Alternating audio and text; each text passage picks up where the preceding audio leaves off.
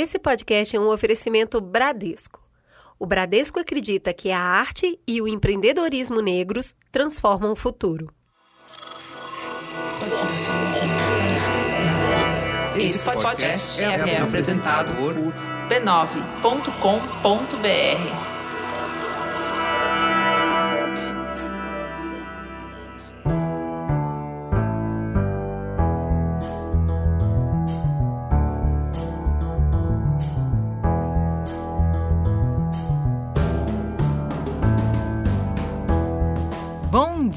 dia, Mamilândia! Está no ar o seu exercício semanal de respeito e empatia. Eu sou a Juva Lauer. Eu sou a Cris Bartz e esse é o Mamilos, o podcast que faz diálogos, debates, psicanálise, análise sociológica, conta história, promove conversa, mas tudo sempre de peito aberto.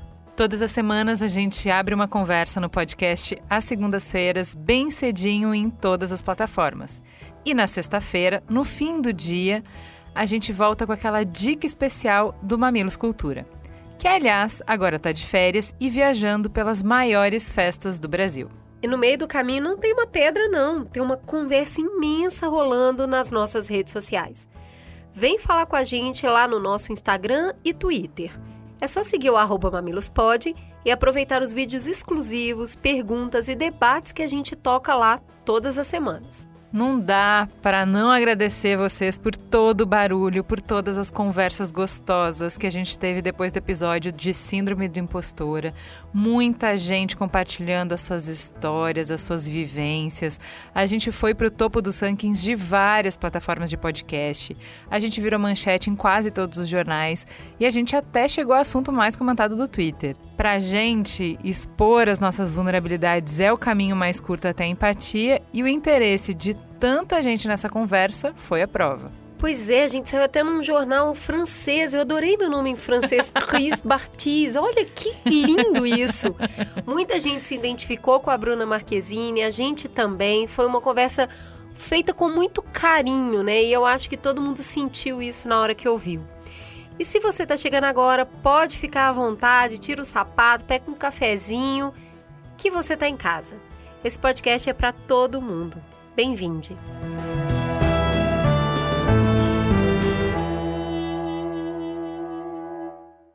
É diversa a equipe que conta com pessoas de diferentes características pertencentes a diferentes grupos culturais. Levando em consideração o contexto brasileiro, a diversidade compreende raça ou etnia, classe social, orientação sexual, identidade de gênero, religião ou crenças, estado civil e configuração familiar, idade, pessoas com deficiência, nacionalidade e regionalidade. E cada vez mais empresas se preocupam em ter diversidade, porque isso não é só uma questão humanitária, social e civilizatória. Mas diversidade é mais lucro. Equipes de trabalho mais diversas são mais inovadoras, plurais e trazem soluções mais criativas para os desafios que as empresas enfrentam. Porém, mesmo ciente dos ganhos, não é fácil realizar essa transformação cultural. Nos limitando à diversidade racial, o retrato é: pretos e pardos somados representam mais da metade da população brasileira, mas em cargos de chefia representam pouco mais de 20%. É preciso mais que desejo, é necessário esforço e investimento para mudar.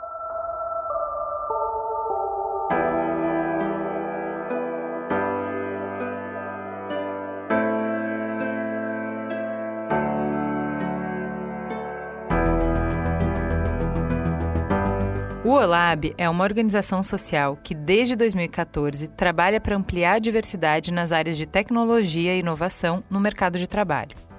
Eu conheci a Sil Bahia, diretora executiva dessa fundação, numa entrevista que eu fiz no podcast Código Aberto e desde então eu estava só esperando a oportunidade para convidar ela para o Mamilos.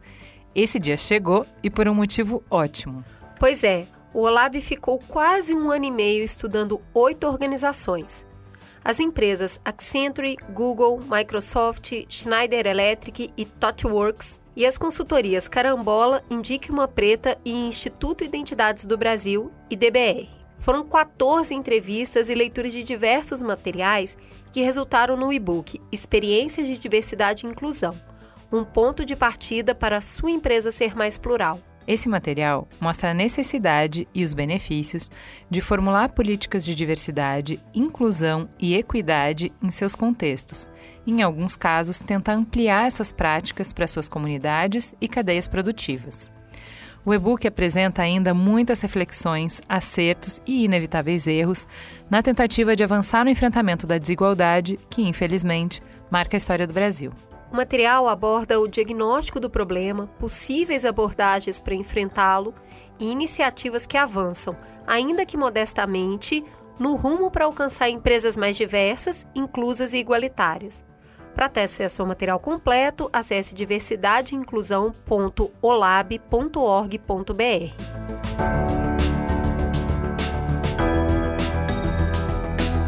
Para fazer a discussão de hoje, partimos do consenso de que o racismo existe de que ele é estrutural e de que é compromisso e responsabilidade de todos os brasileiros resgatar essa dívida histórica e quebrar esse sistema de opressão.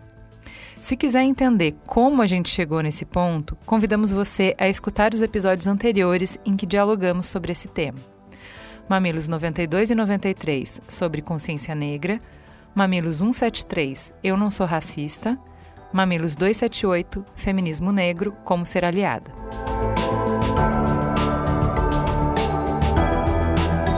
Nosso interesse hoje é aprender como promover diversidade racial nas empresas? Vem junto!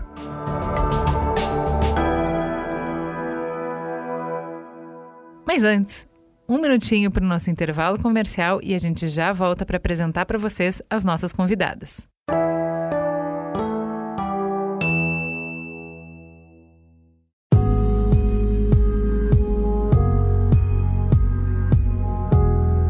Juliana, o que você, a Bruna Marquezine, a Carla de Pierro, que é psicóloga da Comissão Olímpica Brasileira, têm em comum?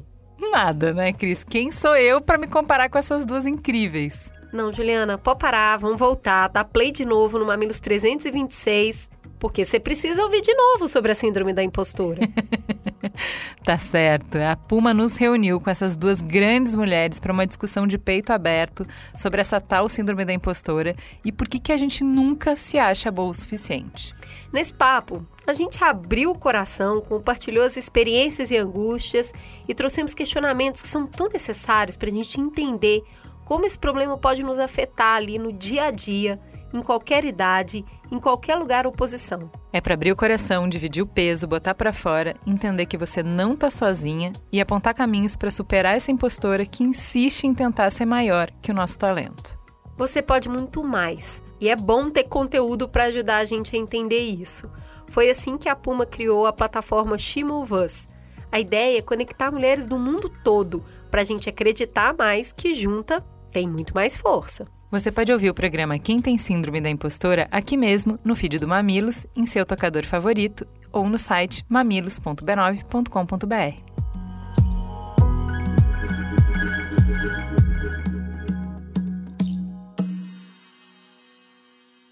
Então vamos lá, vamos começar apresentando quem é que nos inspirou a puxar essa conversa. Silvana Bahia, seja muito bem-vinda no Mamilos. Quem é você na fila do pão? Gente, muito, muito emocionada e nervosa de estar no Mamilos. E quem sou eu na fila do pão? Nossa, eu sou muitas coisas, assim, mas para aqui eu acho que cabe dizer que eu sou alguém que sonha demais e que está comprometida aí com as questões que, infelizmente, estão pautando a desigualdade no nosso país, né? Eu sou diretora executiva do OLAB, é, coordeno um, uma iniciativa chamada Preta Lab, que é de estimular mulheres negras na tecnologia, sou curadora, mentora, faço várias coisas, mas eu acho que o melhor título, ou os melhores títulos que me cabem hoje, é de pessoa curiosa e de ativista dos sonhos. É, eu acho que isso porque tem esse comprometimento aí com essa redução das desigualdades que nascem principalmente da questão do racismo né, e do machismo no Brasil. Meu Deus, ativista dos sonhos, vou fazer uma camisa. Maravilhosa, eu falei. Quem também nos ajuda a entender melhor não só esse diagnóstico, mas quais são os caminhos e as ferramentas que a gente tem para ir transformando essa realidade é Luana Genô. Seja muito bem-vinda. Quem é você na fila do pão, Luana? Quem não mora no Brasil, quem é você na fila do pão? Difícil falar depois da Silvaia, né? Que eu admiro tanto. Primeiro, também é um prazer estar aqui no Mamilos, né? Também sou ouvinte, meu marido também é super ouvinte, tá mandando mandar um beijo. Né? Querido. É, bom, eu acho que eu sou, na fila do pão, a pessoa mais impaciente do mundo. Eu sou impaciente porque eu não quero esperar para ver a igualdade racial acontecer, né? Eu acho que não tem que ser algo que só vai ser visto daqui a três, quatro ou cinco gerações. E eu acho que é um tema, obviamente, complexo, mas pelo menos no que tange o mercado de trabalho, que é onde eu atuo de maneira mais incisiva hoje, eu quero ver mudanças concretas em vida. É isso que essa impaciência me motiva a fazer todos os dias. Nos últimos anos, também tenho sido aquela pessoa que tem apoiado pessoas e empresas a tirarem boas, boas intenções do papel que é muita gente quer ser antirracista, quer ser feminista e tal, mas fica de braços cruzados, né? E aí eu acredito que quando a gente faz um checklist de ações e coloca essas ações num post-it ou alguma coisa que te lembre que você precisa ler livros de pessoas negras e indígenas, que você precisa contratar e desenvolver mais pessoas negras e indígenas, que você precisa mudar um linguajar de uma palavra, de uma expressão que você usa, isso se torna mais palatável e mais próximo àquilo que você pode fazer para mudar hoje, versus só pensar na mudança da estrutura ou pensar que não é com você. Então, eu sou essa pessoa que é impaciente e que também ajuda algumas pessoas a tirarem boas ideias do papel, como a gente tem feito com pessoas e empresas. Sensacional. Completa a nossa mesa, Nayara Rocha. Seja muito bem-vinda. Quem é você na fila do pão? Oi, gente. É um prazer enorme estar aqui. Estou super honrada. É, super fã também do Mamilos. Eu sou irmã de Liz e Vitor, sou tutora do Nico, sou prima de Michelle, Beth e Débora. É, eu não ando sozinha, eu acho que isso diz muito sobre mim, assim, eu ando com, com as minhas com as minhas pessoas e principalmente com as mulheres da minha vida, minha mãe, Dona Nair. Eu sou uma pessoa sensível, acho que eu me descreveria assim, eu me importo. E às vezes eu me importo demais e eu acho que isso durante muitos anos foi uma coisa que me taxaram como uma coisa ruim. Por que que tu se importa? Por que que tá importando com isso? Ninguém tá olhando para isso. Por que que você tá? Né? Você vai sofrer demais assim na vida. E eu acho que a gente tem que se importar, né? E eu, é, é isso, eu acho que eu sou uma pessoa sensível e, me, e além de sensível, eu estou disposta a lidar com essa responsabilidade do que eu consigo ver e eu ainda preciso aprender sobre o que eu não vejo, né? Então, isso também me toca, me afeta, assim, eu aprendi na minha primeira experiência de trabalho com uma primeira mentora, a Lúcia, a Luquinha, que a gente precisa se tocar pela beleza da vida, sabe? E... Mas não é só sobre beleza também, tem muita coisa errada, e aí a gente precisa também nomear essas coisas e, e tirar projetos do papel, como a Luana disse, para a gente conseguir corrigir as coisas no tempo que a gente tem, que é aqui e agora, né? Então, acho que essa sou eu na fila do pão, incomodada e sensível. Vocês apresentaram um pouco de, do que vocês fazem pensam. Eu queria pedir uma áudio descrição bem breve de vocês para ajudar os nossos ouvintes a imaginar um pouquinho como vocês são. Vamos começar agora de trás para frente. Nayara, qual é a sua audiodescrição? Eu sou uma mulher negra de pele clara. Eu estou com fones de ouvido pretos com o microfone na minha cabeça, com os cabelos presos, meus cabelos crespos, é, afro preso num, num um abacaxi, só que desceu por causa do, do fone. É, eu estou usando um batom roxo, um colar com, com uma concha, um vestido preto com estampas de banana. É, eu estou na sala da minha casa, porque a internet estava ruim lá no, no, escritório que eu uso, então eu tive que vir para a sala. No fundo tem uma planta de boia e uma parede cinza, que eu fiz e está toda borrada. Mas vamos, vamos pular essa parte. Luana, por favor, se áudio descreva para os nossos ouvintes. Bom, sou uma mulher negra, da pele preta, tenho cabelos é, bem curtos, que agora estão aloirados, mas podem mudar em breve. Sempre uso um batom preto, bem forte, é uma marca minha, pessoal, eu gosto muito, e até para subverter um pouco a indústria cosmética sobre tons de batons e etc. Enfim, é uma, um parêntese. Estou usando um terninho rosa, Maravilhoso. É, e um brinco lindo. Ai.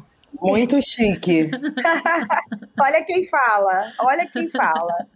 Sim, estou usando um brinco que é, é, são de rosas, né? E um colar em formato arredondado, com uma pedrinha, rosa também. Estou usando a camiseta do Instituto, que tem um coração e vários tons de pele que a gente representa, né? Enfim, é um coração que tem vários tons de marrons, marrons e bege para representar as diferentes raças da sociedade, diferentes cores. E tô, no fundo tem uma parede branca e acredito que é isso. Muito obrigada. Sil, por favor, se audiodescreva para os nossos convidados. Bom, eu sou uma mulher negra, afro-amazônica, né? Porque a descendência indígena ali da minha mãe e a negritude do meu pai. É, eu tenho cabelos crespos, eu tô com cabelo solto, um blequinho, assim, Uma já tá até bem, bem hidratada, grande, né? Usar.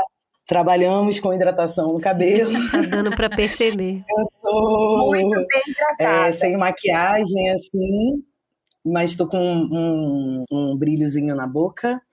Tô usando uma argolinha, cor de prata, uma corrente também cor de prata, uma blusa branca de gola alta e atrás de mim tem uma parede de fundo branco. Muito obrigada. Vamos logo para essa pergunta, porque a gente quer entender é, um pouco do que nos ajudou a montar esse pantone maravilhoso que está esse programa hoje.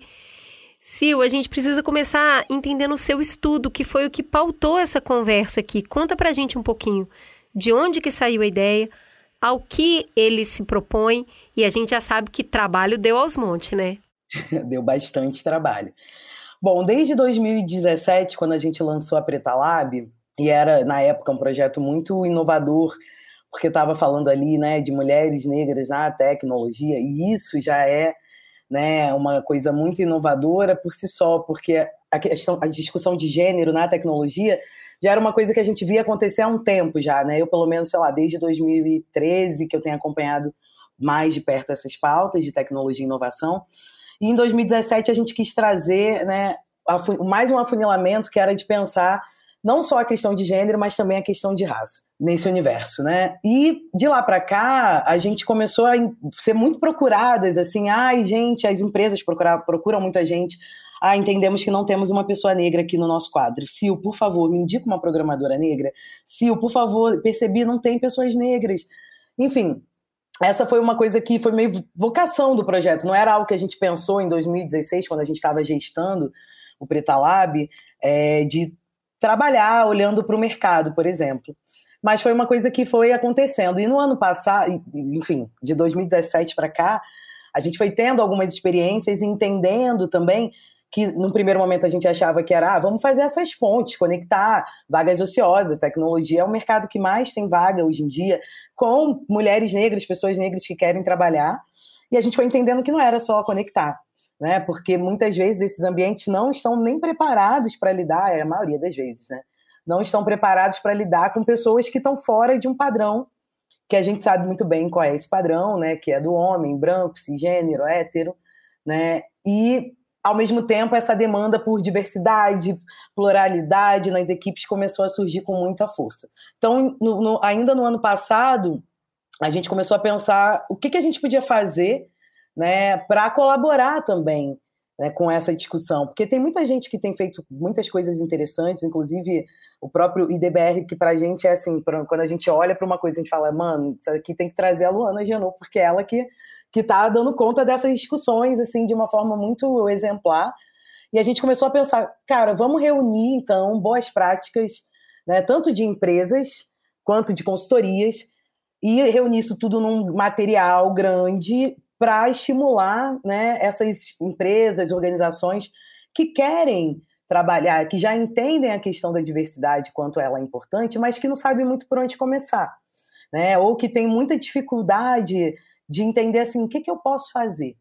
É, e foi daí que surgiu a ideia de fazer esse estudo. O objetivo dele é basicamente inspirar e, e se tornar também, né, e virar uma ferramenta para que os gestores, né, que estão aí com suas canetas é, e estão preocupados também com os índices, por exemplo, do ESG, enfim, e como que a gente também trabalha para ter equipes mais plurais de fato, possam se inspirar nesse, nesse conteúdo e começar a fazer alguma coisa, né? Eu falo sempre que diversidade para ontem não tem, mas se a gente não começar a fazer agora, a gente não, não sai do lugar, né? Então, esse estudo, na verdade, ele tem esse objetivo de inspirar e de ser ferramenta. do estudo? É, experiências de diversidade e inclusão. O Tom, inclusive, participa, né, por ele que é a cara do IDBR nesse estudo, que é o Tom Mendes, parceiro da Luana, que é quem fala sobre IDBR pra gente aí, que é, acho que assim, todas as empresas que a gente conversou, não querendo me alongar, mas a maioria delas conhecem o IDBR ou trabalham com o IDBR nessa construção né, de diversidade, acima de tudo, da porta para dentro. É, e foi um, um, desafio esse trabalho, porque, primeiro, um desafio de encontrar pessoas, empresas que quisessem falar sobre isso. Né? E segundo, depois, porque como é uma a diversidade, ela não está na prateleira, né? Você não vai ali, aí ah, vou comprar a diversidade aqui e vou levar a minha diversidade para a empresa. Isso não existe. É, e, e, como isso é uma coisa assim que as empresas, o mercado como um todo, né, e principalmente de tecnologia, começa a olhar para isso com mais seriedade nos últimos anos, as pessoas se sentem muito inseguras ainda para falar, ah, não, a minha boa prática é essa ou aquela. Então já tinha esse desafio também de conseguir as empresas e as consultorias que foram também parte. A gente aprendeu muito durante um ano ouvindo todo mundo e foi, acho que o resultado está bem bacana, assim, a gente está bem orgulhoso com esse projeto, orgulhosas com esse resultado. Luana, é, conta pra gente um pouquinho, então, é, da sua experiência, né? É, em que estágio a gente tá, né? A gente falou um pouquinho na, na, na abertura dos números, Fala um pouquinho da tua experiência nesse diagnóstico de onde as empresas estão, né? Esse, esse momento de interesse, como a Silvana falou, onde eu compro, hein? Eu vi que é importante, né? Já entendi que é importante. Onde é que eu compro essa coisa de diversidade que agora todo mundo tem, tá todo mundo falando? Em, em que estágio a gente está? É, Cris, Ju, eu acho que é, é, para a gente poder falar um pouco sobre estágio, a gente precisa primeiro ver um filme da nossa história, né? Acho que a Sil já contextualizou muito bem e reforça que, obviamente, a importância do trabalho do Preta Lab, né? Enfim, para a gente também é referência. A gente, nós somos duas instituições que estão no Rio de Janeiro, então acho que é, se autorreferenciar faz muito parte da nossa jornada e trocar, né? E, e, enfim, a gente se, se espelha muito, né, com o trabalho da, da Sil, que é bastante pioneiro no que diz respeito a pessoas negras, né, mulheres na tecnologia, mulheres negras, esse recorte. Então, vou falar um pouco sobre o contexto. É, segundo o Instituto Etos, em 2016, eles fizeram um estudo dizendo que a gente ia demorar pelo menos 150 anos é, para que a igualdade racial acontecesse. Corta para 2020, e aí a gente tem pandemia, não estávamos todos no mesmo barco. É, dessas mais de 600 mil mortes, a gente racializa isso e vê que as pessoas que morreram majoritariamente eram pessoas negras e periféricas, né, por uma série de questões, né, de falta de acesso a, a, a aparelhos de saúde é, de qualidade, apesar de, obviamente, o SUS ter profissionais de altíssima qualidade, mas a gente sabe que os recursos são mais escassos, então quando a gente racializa esses dados, a gente percebe isso. E, ao mesmo tempo, nesse mesmo momento de pandemia, a gente tem George Floyd.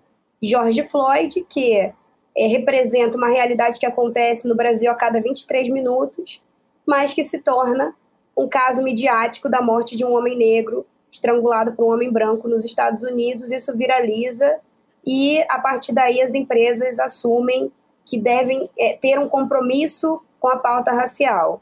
Não por um processo natural, óbvio, porque senão isso já teria acontecido antes, mas por livre e espontânea pressão pressão do mercado, dos consumidores, da sociedade, para que elas pudessem ir além daqueles quadradinhos pretos que elas colocaram como hashtags, como Blackout Tuesday, dizendo que estavam super solidárias à pauta antirracista, mas aí a sociedade começou a questionar, tá, mas o que você está fazendo concretamente em relação a isso? E aí, desde o ano passado, especialmente, aqui no IDBR a gente vem é, é experimentando um boom né, de empresas que querem fazer isso acontecer. E aí a gente diz que não é sobre onde eu compro diversidade, é sobre como é que eu me engajo numa jornada perene, com metas, prazos e investimentos é, direcionados à população negra e muito letramento, né, que é o que a Sil já trouxe, né, porque não é só trazer pessoas negras, é também, principalmente, letrar e adaptar esse ambiente para que esse ambiente seja um ambiente acolhedor e de desenvolvimento dessas pessoas nesse contexto. Segundo o, o site Candid, foi feito um estudo dizendo que em 2020 foi investido mais na pauta antirracista no mundo corporativo do que de 2011 a 2020, 2011 a 2019. Então, a gente no ano passado, graças a esse episódio de um homem negro morrendo e esse vídeo sendo viralizado, a gente pode ter avançado 10 anos em um no mundo corporativo. Mas a gente também teve pandemia. Então, eu espero que a gente esteja em curso de, e só dá para avaliar isso ao longo de muito tempo, eu espero que a gente esteja em curso de acelerar essa pauta.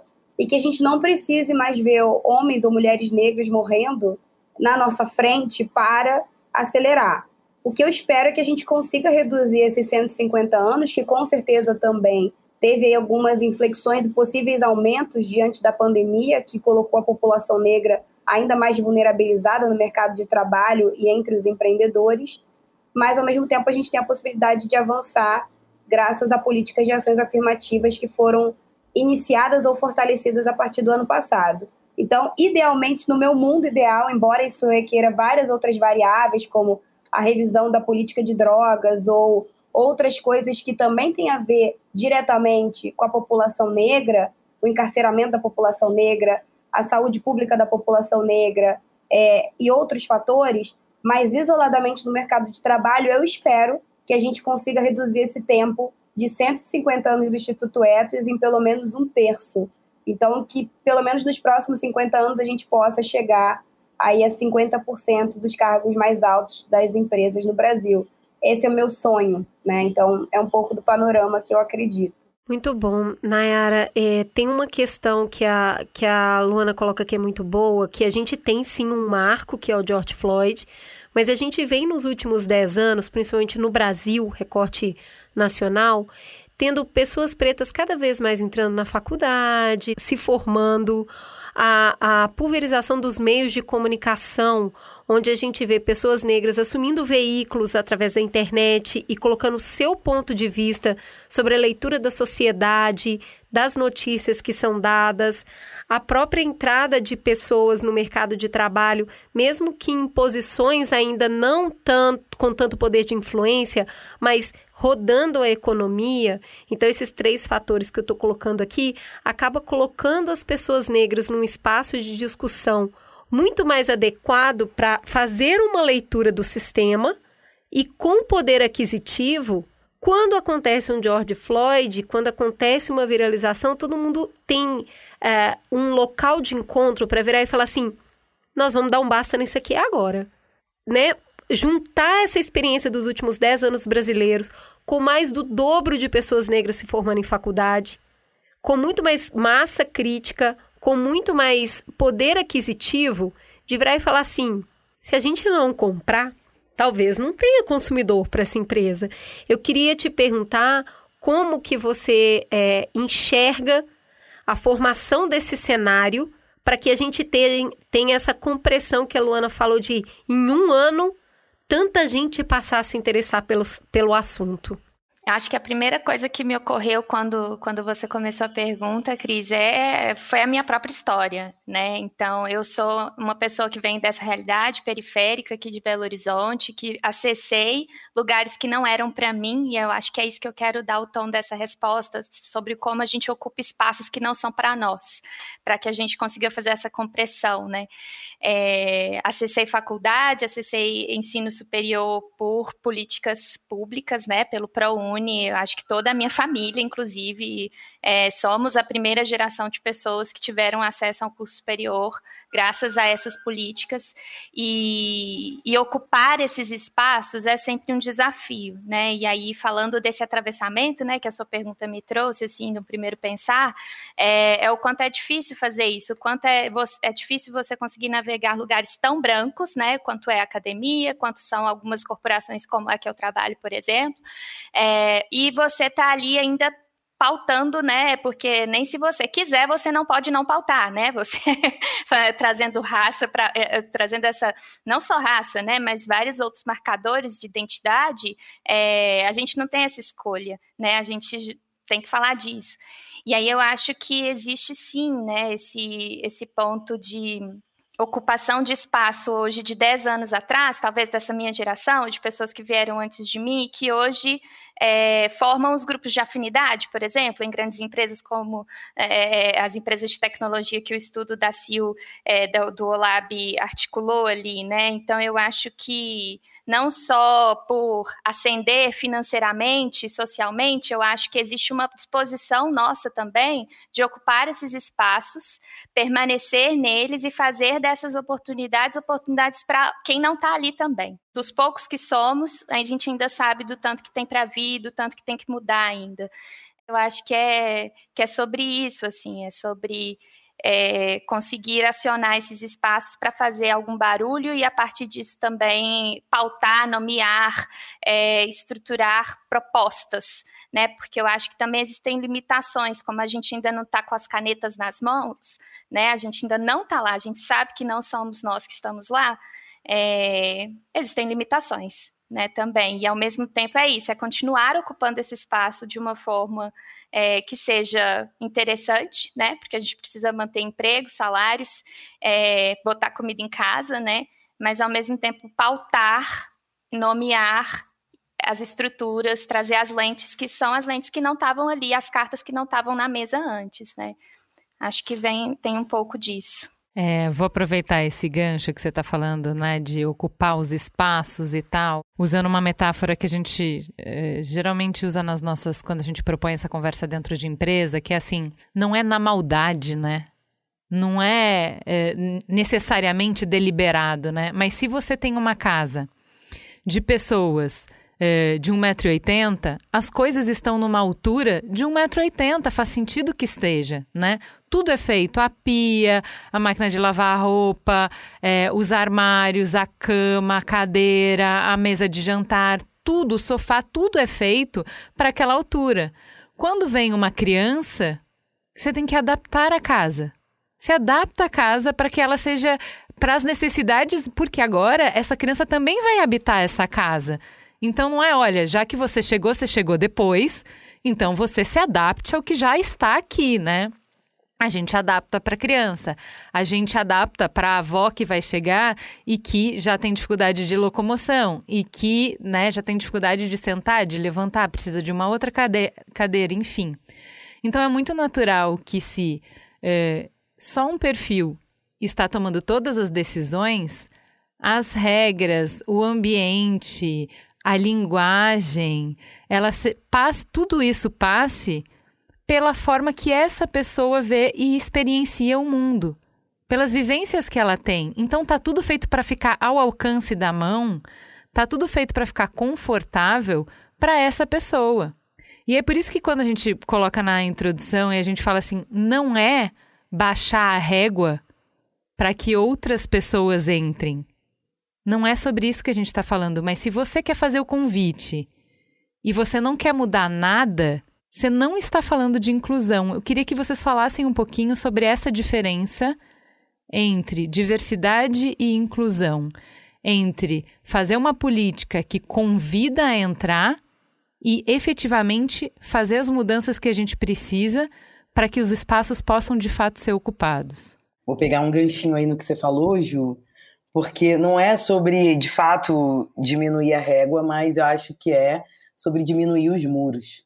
Né? A gente vive num país que tem o racismo como estrutural. E quando a gente fala que o racismo é estrutural, a gente está dizendo que para a sociedade funcionar do jeito que ela funciona, tem que ter o racismo, né? do jeito que ele é, do jeito que a gente lida com ele. O racismo institucional ele é a incapacidade das instituições de combater o racismo.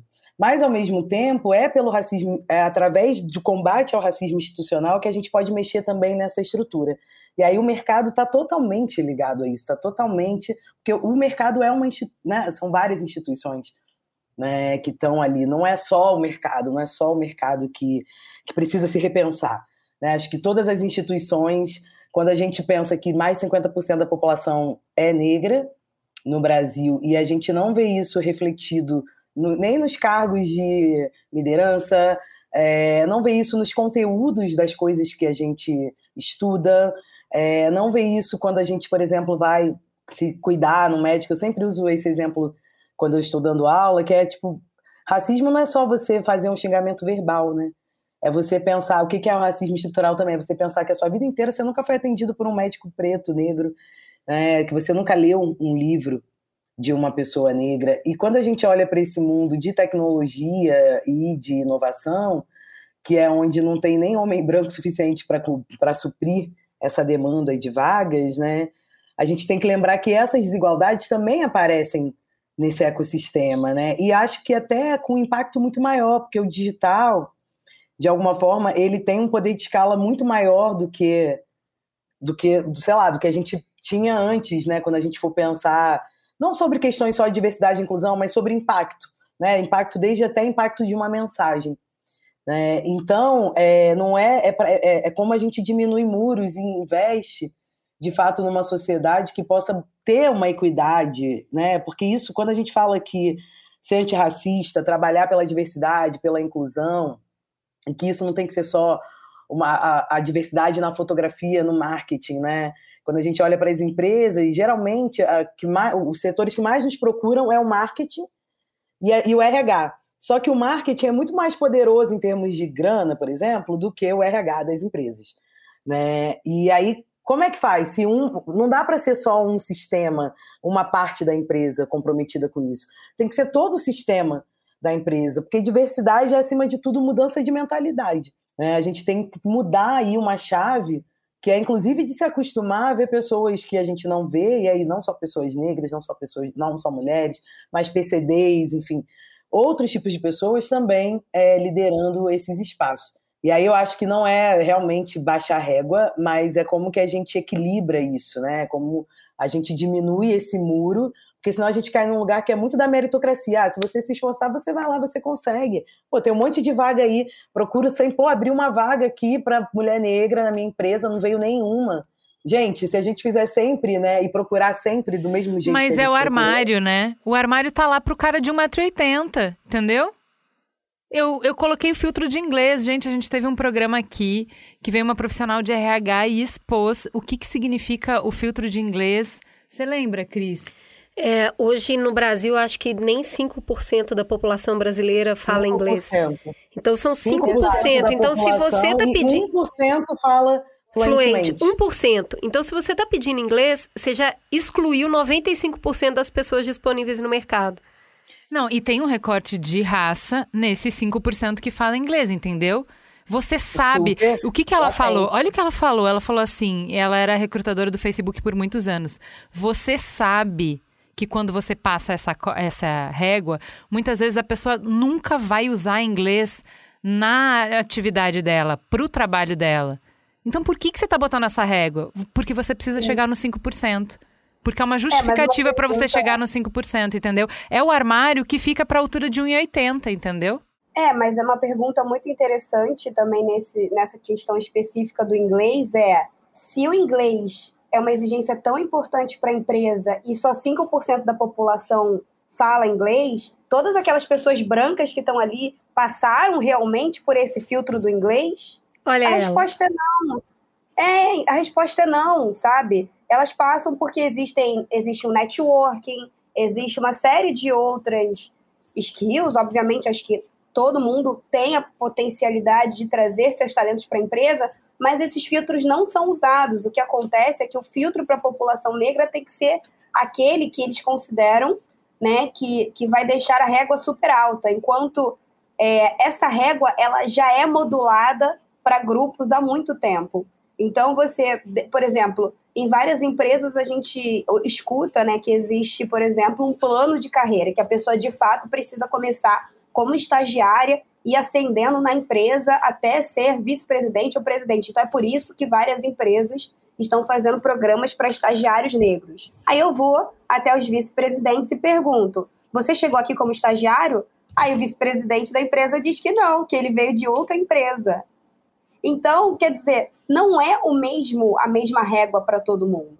E a mesma coisa para o inglês. Eu falo inglês fluentemente porque tive uma política pública, que foi Ciências Sem Fronteiras, que me permitiu morar fora durante um tempo. E aí, quando eu vou muitas vezes discutir em inglês com um CEO de uma empresa branco, ele não fala inglês.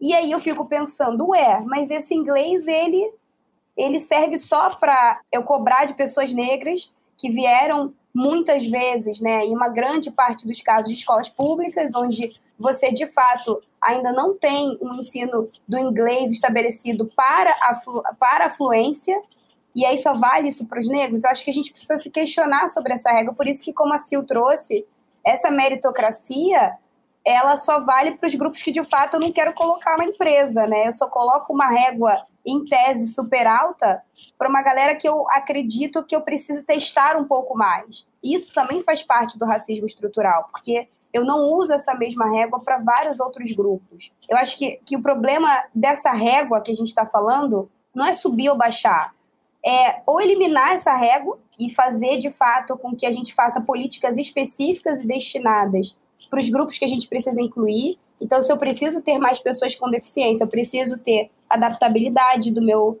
do meu, do meus, dos meus espaços, sejam eles físicos ou virtuais.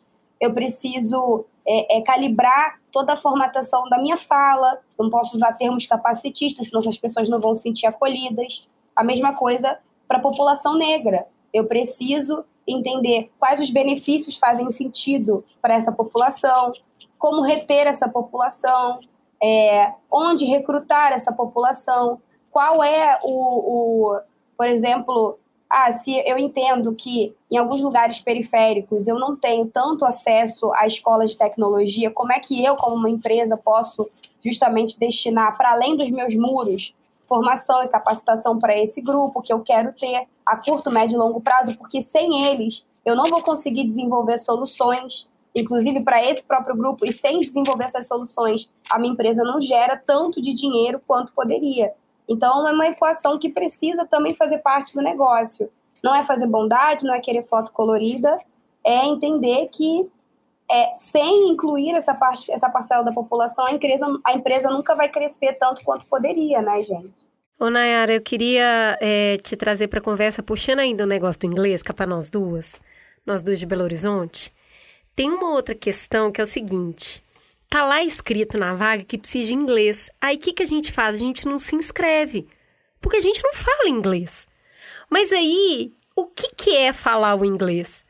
Aí você conversa com uma outra pessoa que tá com a síndrome do impostor ali, ela nunca ouviu falar da síndrome do impostor, ela fala assim: Ué, eu falo The Books on the Table, eu falo inglês. Então, eu acho que tem essa via que é a companhia coloca um, um muro alto que é invisível e a gente acredita também naquele muro. Você hoje é de uma cidade que, que é uma cidade muito grande, Belo Horizonte, e, e trabalha numa empresa muito grande. Para você ir lá se inscrever, a hora que você falou assim, deixa eu ver os requisitos. É, preencho. Deixa eu vir aqui. Qual que é o processo também da gente que está olhando a vaga, das pessoas negras que estão olhando a vaga, não só mulher, mas todas as pessoas negras, de olhar algumas exigências e meio que fazer uma vista grossa para ela e falar assim: eu vou me inscrever mesmo assim. Quero ver.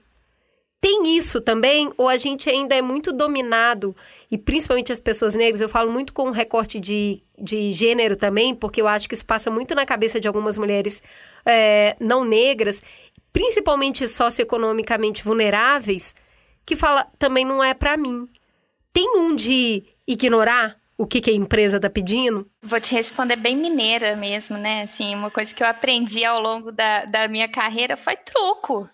Que é isso, gente? Truco. Você tá querendo isso aqui de uma pessoa? Meu querido, isso aqui é um time. Dez pessoas, é truco, né?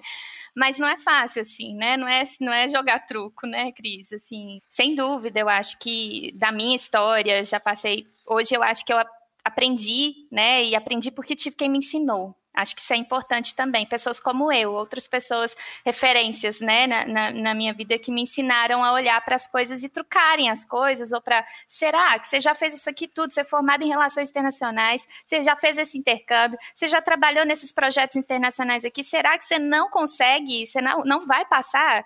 não, peraí, né? E aí você vai para fazer as entrevistas e não tem nenhuma etapa em inglês. Exato. E aí, o que, que você está medindo? É, mas eu queria voltar um pouquinho no ponto da régua, da barra que vocês estavam falando, que eu tenho um grande amigo, Ademir, um beijo, aproveitar que eu tô aqui. Beijo, Ademir. Adoro. é, que a gente, a gente falava muito sobre isso, assim, algumas conversas que a gente tem, que é muito mais sobre baixar a bola do que baixar a régua. Porque a régua é um espelho, né, gente? E a gente tem que reconhecer que esse espelho é de quem? De quem está criando as regras. E aí eu, eu uso, inclusive, é, é, Luana, um artigo do IDBR, né, que, que chama O que são e como surgiram as políticas de ações afirmativas. E, e, e, um colega um dia, depois que leu esse texto, trouxe, né? Então quer dizer que o meu mundo é um mundo é um mundo de ações afirmativas para mim, né? O mundo dado, posto como está para as pessoas brancas hoje, é um grande é uma grande ação afirmativa. E é, né? Então, para a barra que existe hoje, a barra que é uma ilusão, né? É, é, na verdade é um espelho, né? Daquilo que você acha que deveria ser dos acessos que você teve ao longo de políticas públicas que existem desde o século XIX e que impossibilitaram acesso de pessoas negras, porque naquela época existiram cotas para gente, é, para as pessoas que estavam nas áreas rurais, que eram imigrantes europeus que foram convidados a vir para o nosso país para popular este lugar.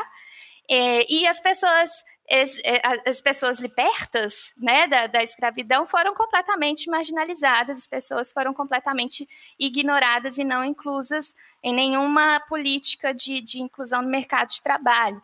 Então, o que a gente vive hoje é uma grande política de ação afirmativa que possibilitou essa régua ser criada. E essa régua é só o seu espelho, e eu acho isso uma prepotência né? Porque é isso, é, é, é, é, um espelho seu. Então é muito mais sobre baixa a sua bola do que, do que vamos equilibrar essa régua, né? Vamos baixar a bola. Amém. Valeu, Ademir.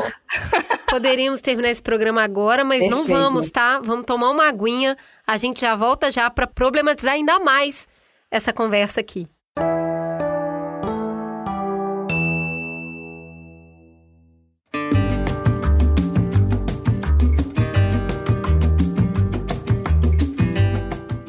Ao nosso redor muda todos os dias. O mundo do trabalho muda a cada hora. O mundo dos pagamentos, então, hum, muda a cada segundo. E o mundo dos benefícios não podia ficar parado no mesmo lugar. Quem nunca se pegou achando que arrasar no Vale Refeição chega naquela loja, restaurante e o cartão não passa? E quem que nunca chegou para passar o cartão alimentação e o lugar só aceitava a refeição? A Caju chegou para resolver isso de uma vez por todas com um cartão completo para concentrar todos os seus benefícios de forma flexível e descomplicada. Dá para comprar o almoço naquele restaurante que você adora, mas também passar no mercado, comprar um lanchinho e, se duvidar, até pagar um boleto de internet com o Vale Home Office. O mundo mudou, afinal. Comida, transporte, tudo num só lugar e ainda dá para controlar pela tela do seu celular. Caju é aquela fruta cheia de brasilidade que a gente aproveita tudinho do caroço à casca da árvore. E agora é o cartão, o seu cajuzinho, que você vai poder sempre contar. Acesse o site caju.com.br e conheça o futuro dos benefícios no mundo do trabalho.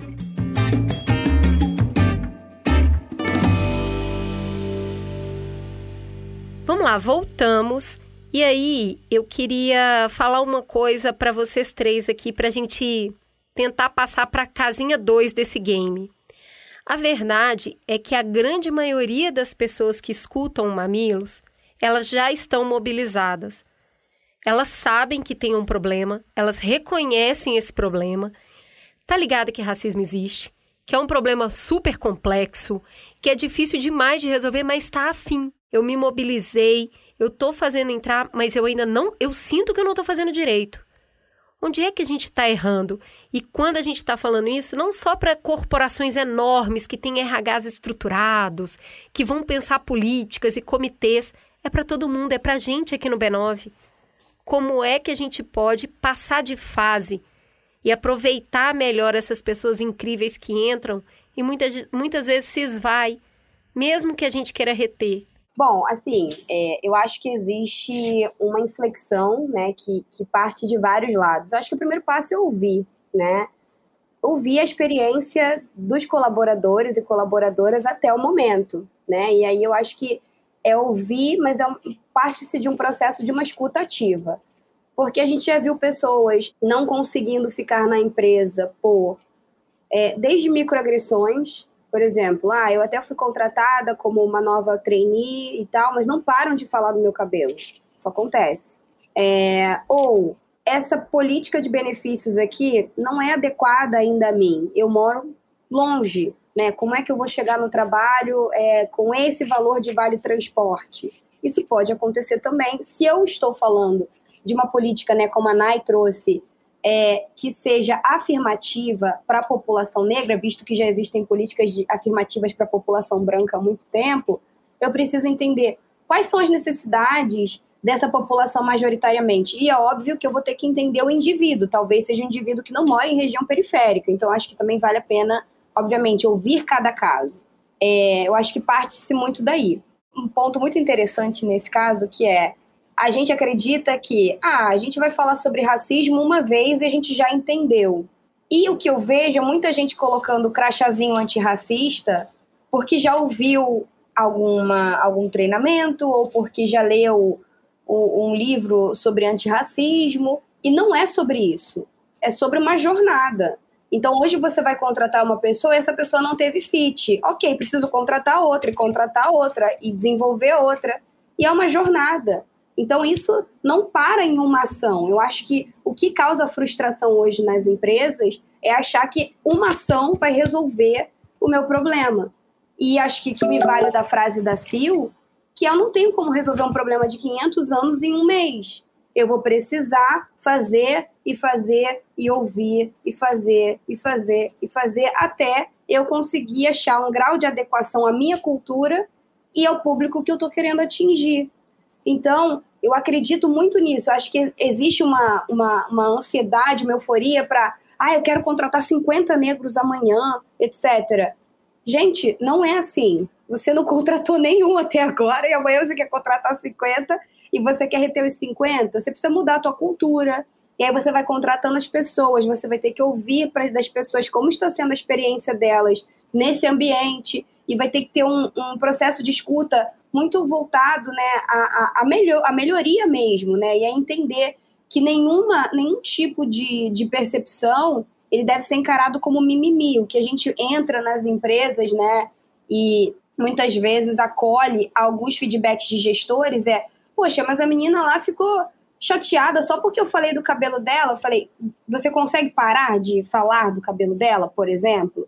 Você consegue entender que para essa pessoa isso é uma agressão, porque ela está não sendo avaliada pelo trabalho, mas o tempo todo parece que o cabelo chama mais atenção que o trabalho. Aqui só citando um exemplo do que pode acontecer, mas é a gente entender que não existe mimimi. Então, tem muita gente querendo fazer ação afirmativa, mas na hora de ouvir o outro diz: ah, não, o que ela está falando ali é exagero, né? Então, eu acho que é sobre fazer com frequência, é sobre errar e entender onde está esse erro, ouvir as pessoas e entender que a partir desse processo de escuta, que tem que vir das várias partes da empresa, e eu diria até com muito mais responsabilidade das lideranças, né, dos CEOs, das gerências médias, que muitas vezes bloqueiam esse processo né, de continuidade e perenidade das ações afirmativas no mundo corporativo, a gente precisa ouvir e e aos poucos desenhando e, e refinando essas práticas, porque a gente não vai acabar com esse problema de um dia para o outro.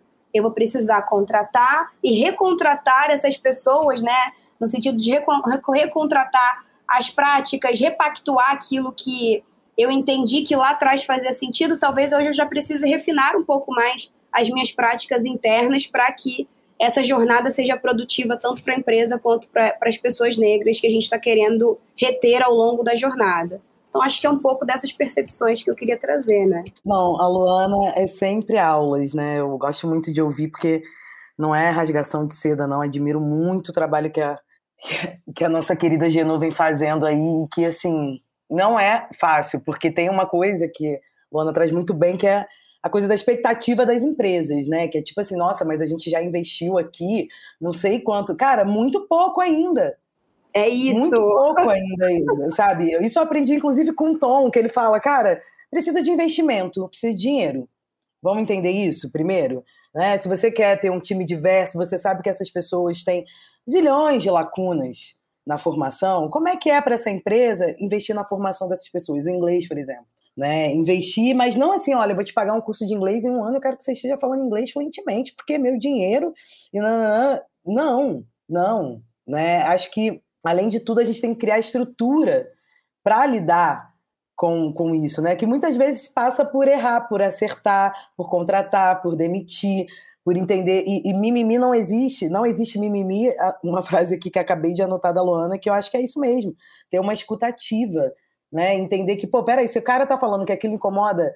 E, e eu acho que tem um, um, uma coisa que, pensando no mundo corporativo, né? Que é muito esse lugar do, do, da, do trabalho de baseada. Né? Então, esse impacto ele tem que ser de baseada para todo mundo. E, na verdade, eu acho que esse trabalho é muito artesanal.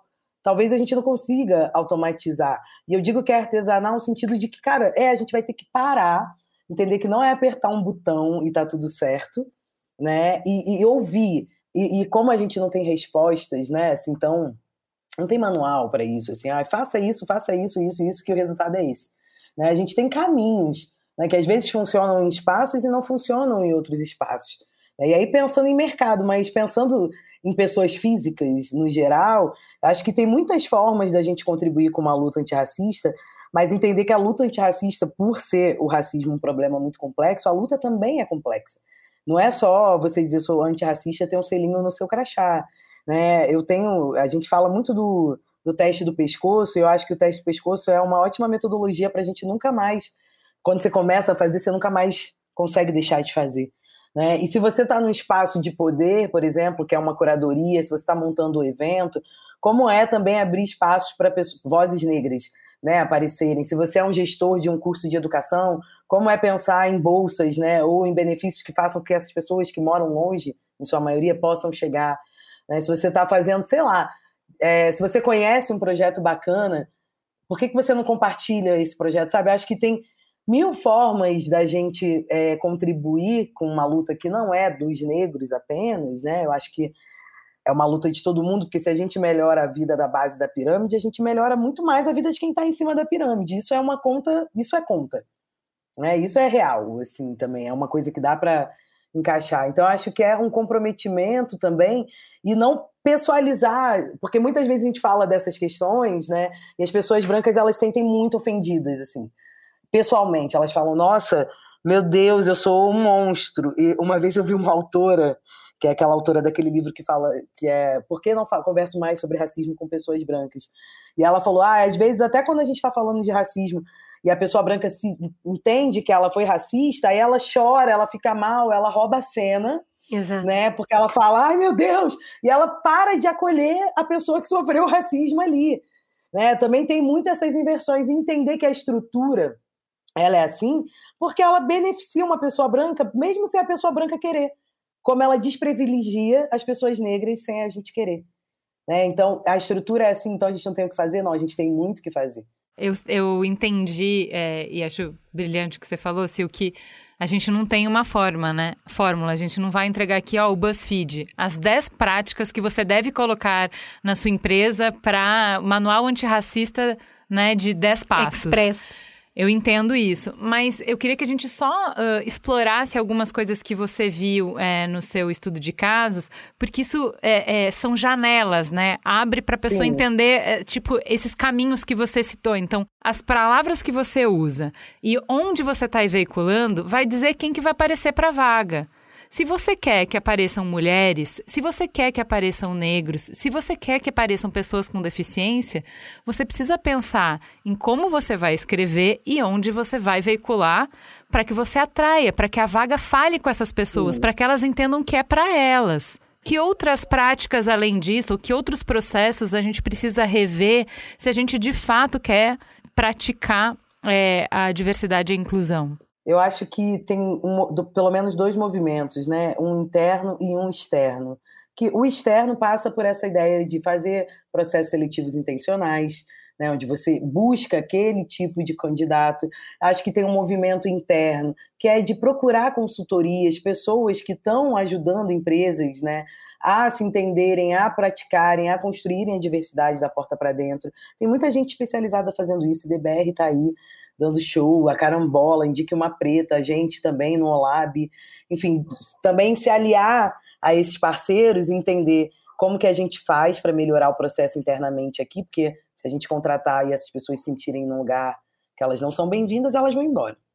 Acho que tem pensar também um diagnóstico, né? Olhar, primeiro, isso é muito importante fazer um diagnóstico da sua empresa, né? Quantas mulheres temos aqui? Quantas pessoas negras temos aqui na liderança? Em que, em que cargos elas estão ocupando? Porque às vezes você quer combater uma coisa que você nem sabe ainda como é que você começa e você não consegue ter um retrato do seu quintal. Né? Porque uma coisa é a gente está falando, às vezes a gente está falando com grandes empresas, a gente está falando às vezes com médias empresas e pequenas empresas também. Acho que então a noção do diagnóstico de entender aonde estamos né? até para construir o para onde vamos. Processos intencionais, letramento, eu acho que letramento, processos de ampliação de repertório sobre esses temas, eles são fundamentais, porque isso ajuda também as outras equipes a estarem, né, pelo menos alinhadas de alguma forma. E aí, ampliação de repertório cabe muita coisa, né? Que é desde você contratar palestras, mas que não seja só em novembro, né? E entender que essa, isso leva a gente à criação de uma política que ela é perene. Né? A gente quer, na verdade, construir uma política que não é uma ação pontual, como uma, uma, uma palestra, né? Porque a palestra foi ali, a gente se emociona, acabou, vamos embora, segunda-feira está todo mundo cometendo as mesmas questões. Né? Então, como é também construir uma trilha aí, que a, Luana fala muito bem, que é uma jornada. Né? E eu acho que essas são ações que, que contribuem aí para essa mudança e construção de diversidade nessa ampliação aí, nessa amplificação, né, que, que tanto Luana e, e Sil colocaram, né, como né, parte de, de estratégias, né, de inclusão, para mim, eu, eu, eu, na minha rotina, assim, eu, eu percebo muito quanto a gente importa modos de trabalhar, né, a gente importa tudo no Brasil, né? Culturalmente a gente herda e importa muitas coisas devido a todo o nosso histórico de país colonizado, né? Que fomos, somos não sei, enfim. É, e, e, e, eu acho que nessa, nessa jornada, né, eu acho que tem um momento da jornada em que a gente percebe talvez uma mudança de fase das pessoas, assim, quando elas estão comprometidas, interessadas, né, que é esse público que vocês estão contando pra gente, assim, que vocês têm, esse, que vocês sabem, o público é esse, mas e aí, qual é o próximo passo, né? É, eu percebo que existe esse, esse lugar de, tá, deixa eu questionar essa forma que eu tô trabalhando aqui, por que, que eu não posso criar espaço, então? Tá, cheguei até o plano de carreira, né, que a Luana comentou que a gente tem dentro das empresas, né? Não, tem que entrar aqui como no ambiente, né, no primeiro estágio, depois a gente vai crescendo, e aí tá, cresci. Para onde que eu vou? Ah, não, mas aqui só tem três chefes. Ali é o marketing, aqui é o não sei onde, ali é o vendas. Não vai ter mais, não, né? Não dá. Por que não vai ter mais? Eu acho que é isso, assim, né? A gente também está criando o futuro do trabalho e, e criar espaço para formas novas de se fazer, questionar a cultura dominante, questionar por que, que a gente aprendeu isso aqui na administração. Por que, que é dessa forma que a gente está dividindo o trabalho? Por que, que essas funções estão centralizadas nesses papéis? Quais são os papéis que eu posso imaginar? Quais são os futuros que a gente consegue construir? Quais são as habilidades que as pessoas estão trazendo para a mesa? Mas que talvez para aquela função que ela está entregando, ela não está bem direcionada. Eu posso criar um papel novo? Eu posso inventar uma nova função, eu posso entregar para essa pessoa e confiar que essa pessoa fará o melhor. Eu acho que sair um pouquinho da frente também, sabe? Às vezes é só criar espaço. Às vezes não tem muita. Não vai ter fórmula, não vai ter no plano de carreira. Às vezes é só dar espaço, é só ouvir. É, é, é como a Lana trouxe, né? A Sil traz. É, é, é a escuta ativa, mas a escuta atenta eu vou ouvir, atentar e vou criar um plano para deixa eu abrir espaço para essa pessoa atuar. Eu acho que isso também é uma, uma coisa importante, sabe? Que a gente pode reter um funcionário às vezes, né? Vamos mudar uma função aqui, vamos dividir esses papéis, vamos criar uma outra coisa. É, trocar essa, essa, essa forma de fazer né? se o trabalho também é importante. Total, né? Gente, eu nem jogo truco direito, tá? Não, mas eu tô achando maravilhoso porque super sei a referência. Luana, eu queria te perguntar o seguinte: tudo que a gente está falando aqui sobre é, inclusão, e eu acho que a, a Sil traz isso com uma verdade muito, muito clara, muito óbvia, que é assim: você vai ter que investir, entendeu? Precisa de dinheiro. E aí, eu queria falar com você de um lugar de menos dinheiro. Intenção, mas não tem tanto dinheiro, não. Só dá para fazer direito se tiver muita grana. O que que uma empresa que não tem tanto dinheiro, empresas pequenas, a gente fala muito de com micro e médio empresário, sabe? É a pessoa que vai ter uma empresa que tem no máximo 20 funcionários, 25. Como é que faz? Não dá para ter? Super dá para ter. Né? Eu acho que aquela máxima dizendo que tempo é dinheiro, dinheiro também é tempo. Né? Então, falando um pouco do, das, duas, das duas questões aqui. Se você é uma empresa grande, você sabe que tudo aquilo que você quer tirar do papel com celeridade requer um investimento massivo de tempo e dinheiro.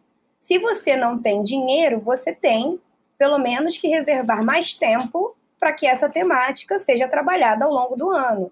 Então, o que, eu vou fazer? Eu vou abrir a internet, vou ver quais são as pessoas mais referenciadas que falam sobre o assunto. O IDBR tem, por exemplo, uma série de artigos gratuitos que várias pequenas empresas, vários estudantes né, que estão fazendo seus TCCs utilizam para falar sobre raça e mercado de trabalho.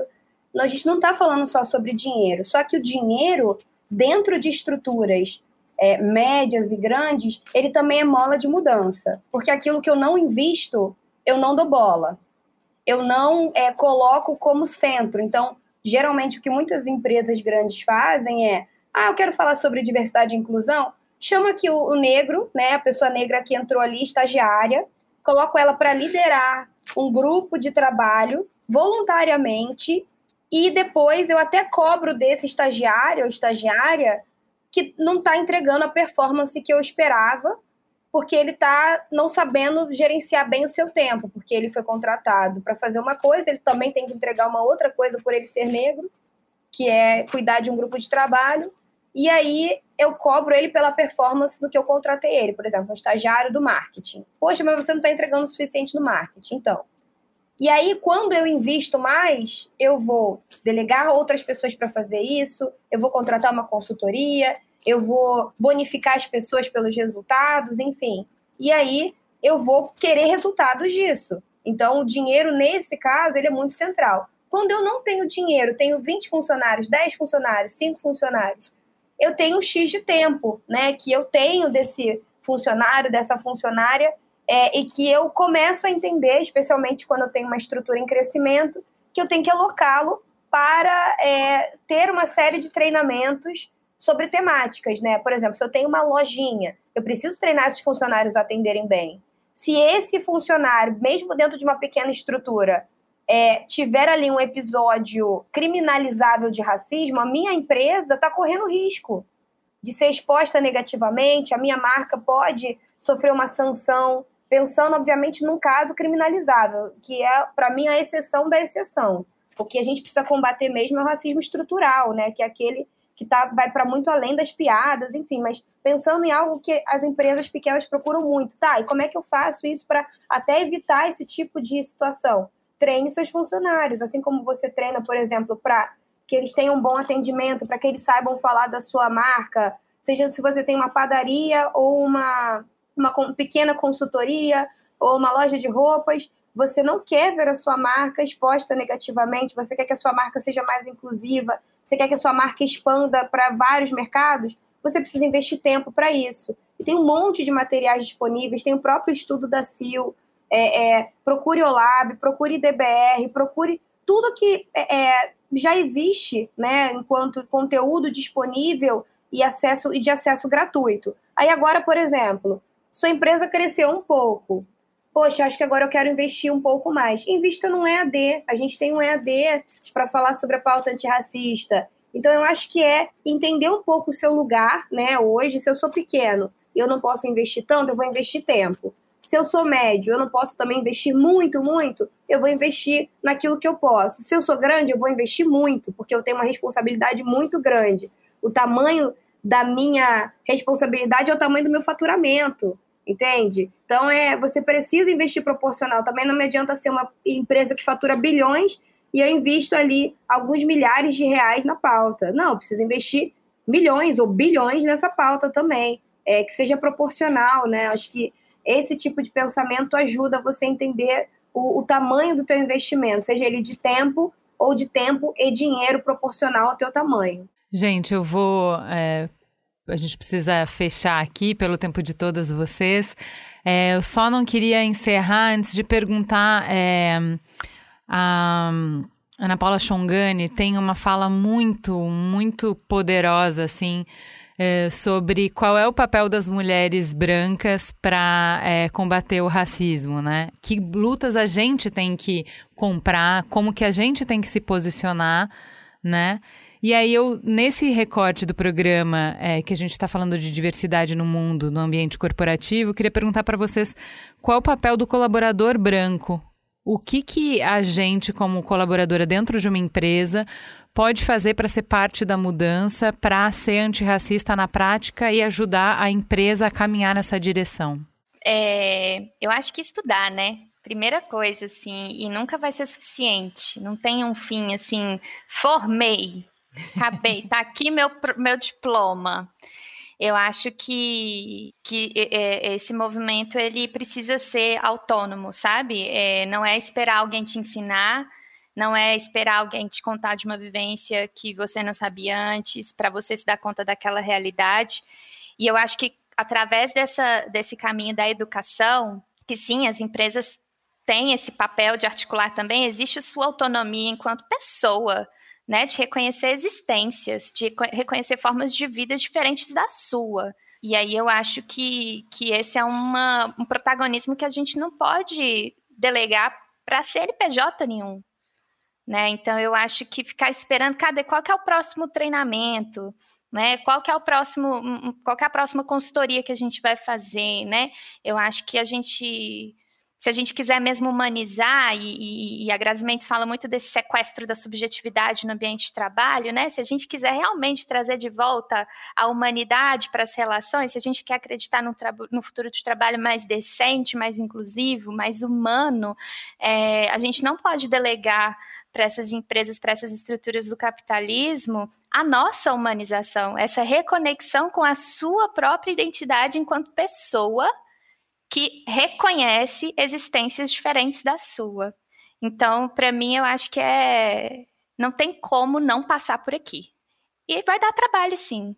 Mas é para ler tudo.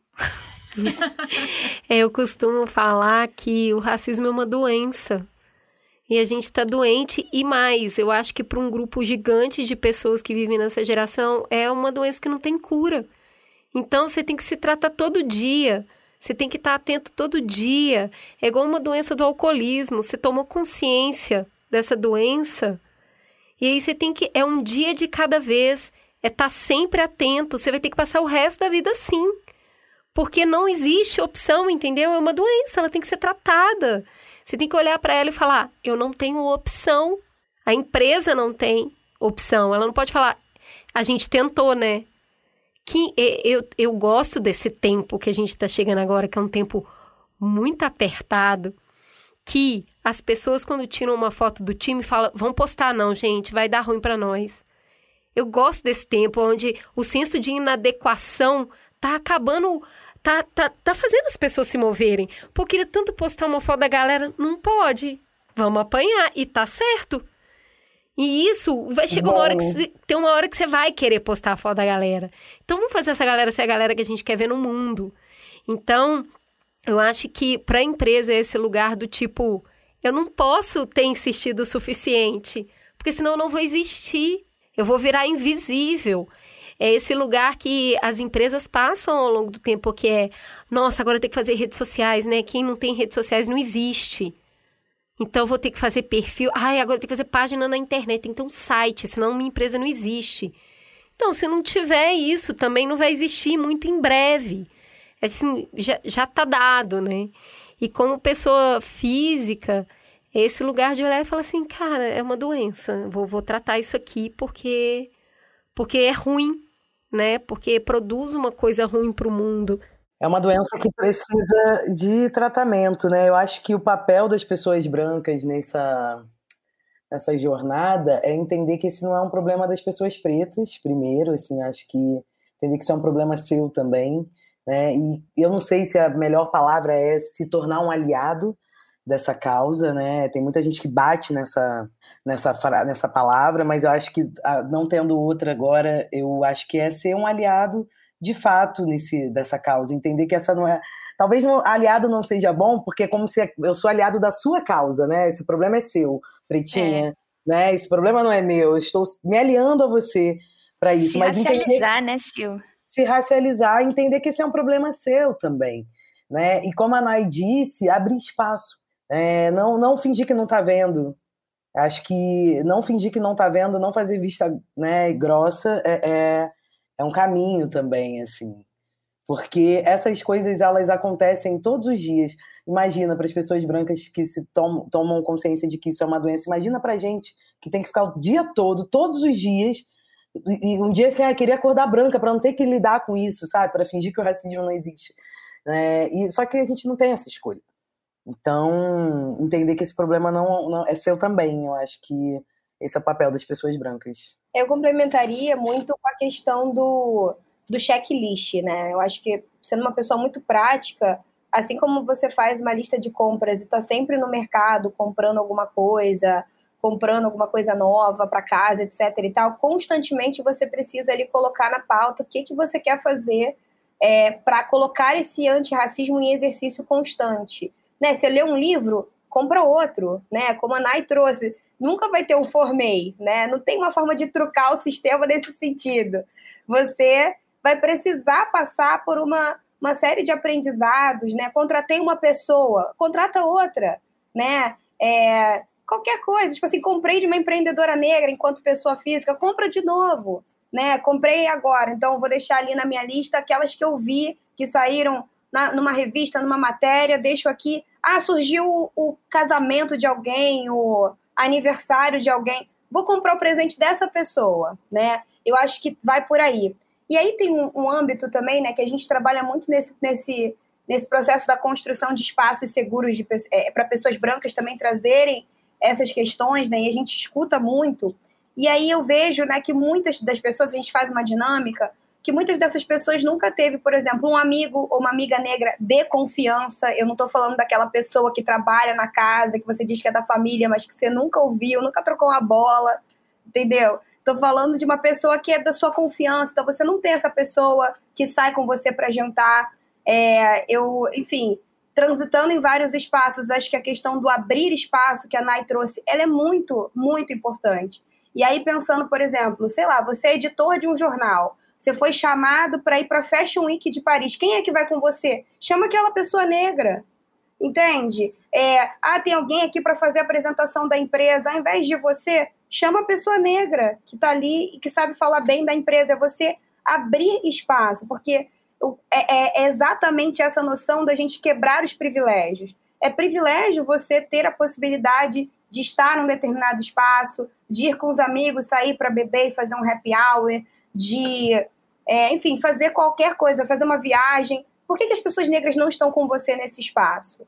Né? A gente fala em organizações, tem organizações é, de altos executivos, e aí eu pergunto para essas organizações: onde estão as pessoas negras aqui? Nessas organizações onde as famílias interagem, né? Você vê que tem organizações de altos executivos onde as famílias são chamadas, elas interagem. Eu digo, gente, se você não trouxer famílias negras para esses espaços, a gente não vai criar vínculos. Então, eu preciso ter um processo onde eu traga famílias negras para esses espaços, onde eu faça com que as pessoas convivam. Porque, apesar da gente achar que a gente convive, brancos e negros, a gente não convive muitas vezes nos mesmos espaços. A gente não sai junto para comer, jantar e confraternizar com frequência. Ah, saí uma vez com minha amiga negra, ok. Mas quem é que sai com você todo fim de semana? Quem é que vai com você é, se você é, tem eventos internacionais ou nacionais, quem é que está ali do seu lado sempre? Quem é que apresenta e representa a empresa? Por que, que as pessoas negras não são convocadas para esses espaços? E se não são, por que, que eu justamente não faço um movimento intencional para que elas sejam, abrindo muitas vezes mão de, mão de algum espaço meu para fazer com que isso aconteça? Então, eu acho que é sobre abrir espaço mesmo, é sobre entender que é privilégio, é, é, é branco estar em diversos espaços, e se você conseguir abrir mão, que não é fácil, não é fácil, é, é, para você abrir mão de, de, de, estar em determinados espaços para que aquela pessoa esteja com você ou representando a empresa, eu acho que é super importante.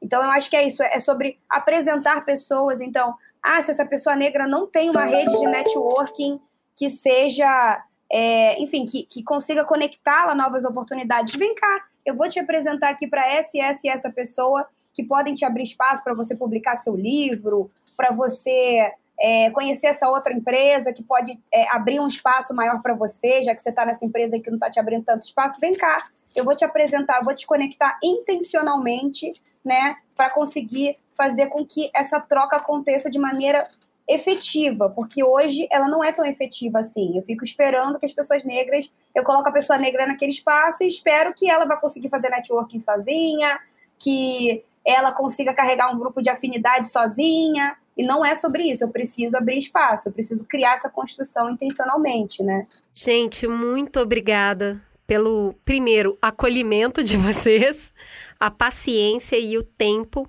Foi uma troca muito rica, sempre é sempre muito bom, a gente sai com muitos aprendizados do Mamilos, hoje não foi diferente. Obrigada demais. Eu amei a palavra afro-amazônica, afro eu nunca tinha ouvido essa palavra e ela faz tanto sentido, ela é tão sonora. Obrigada por tantos aprendizados de todas vocês. Luana, continue firme aí na sua trajetória.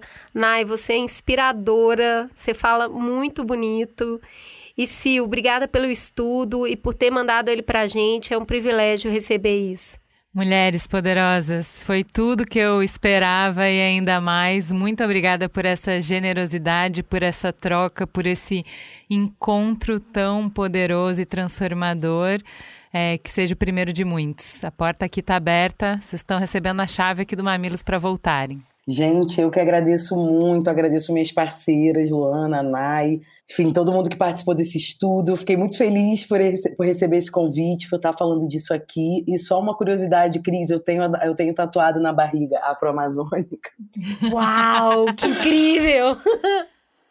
Essa mulher é demais, gente. Assim, eu sou muito fã da professora maravilhosa, Sil Bahia, mestre de tudo, diva de todas as coisas. Nai, um prazer inenarrável ter dividido esse espaço com você, aprendido tanto, né? Tanta potência. Cris e Ju, Mamilos, vida longa.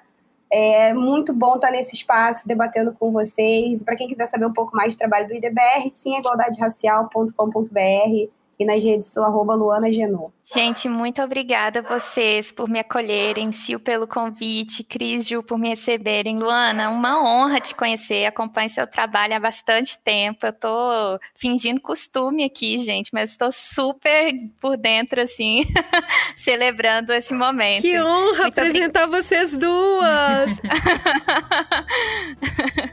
Humildemente agradeço, sou muito grata à oportunidade, viu? Foi demais aprender com vocês. Valeu, gente!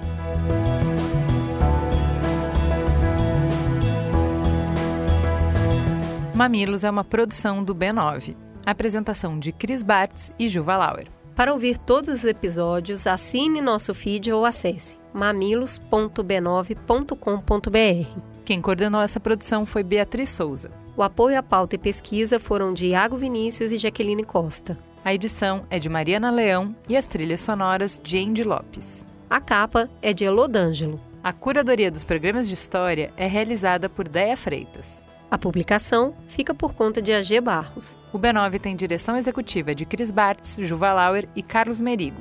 A coordenação digital é de Pedro Estraza e Matheus Guimarães.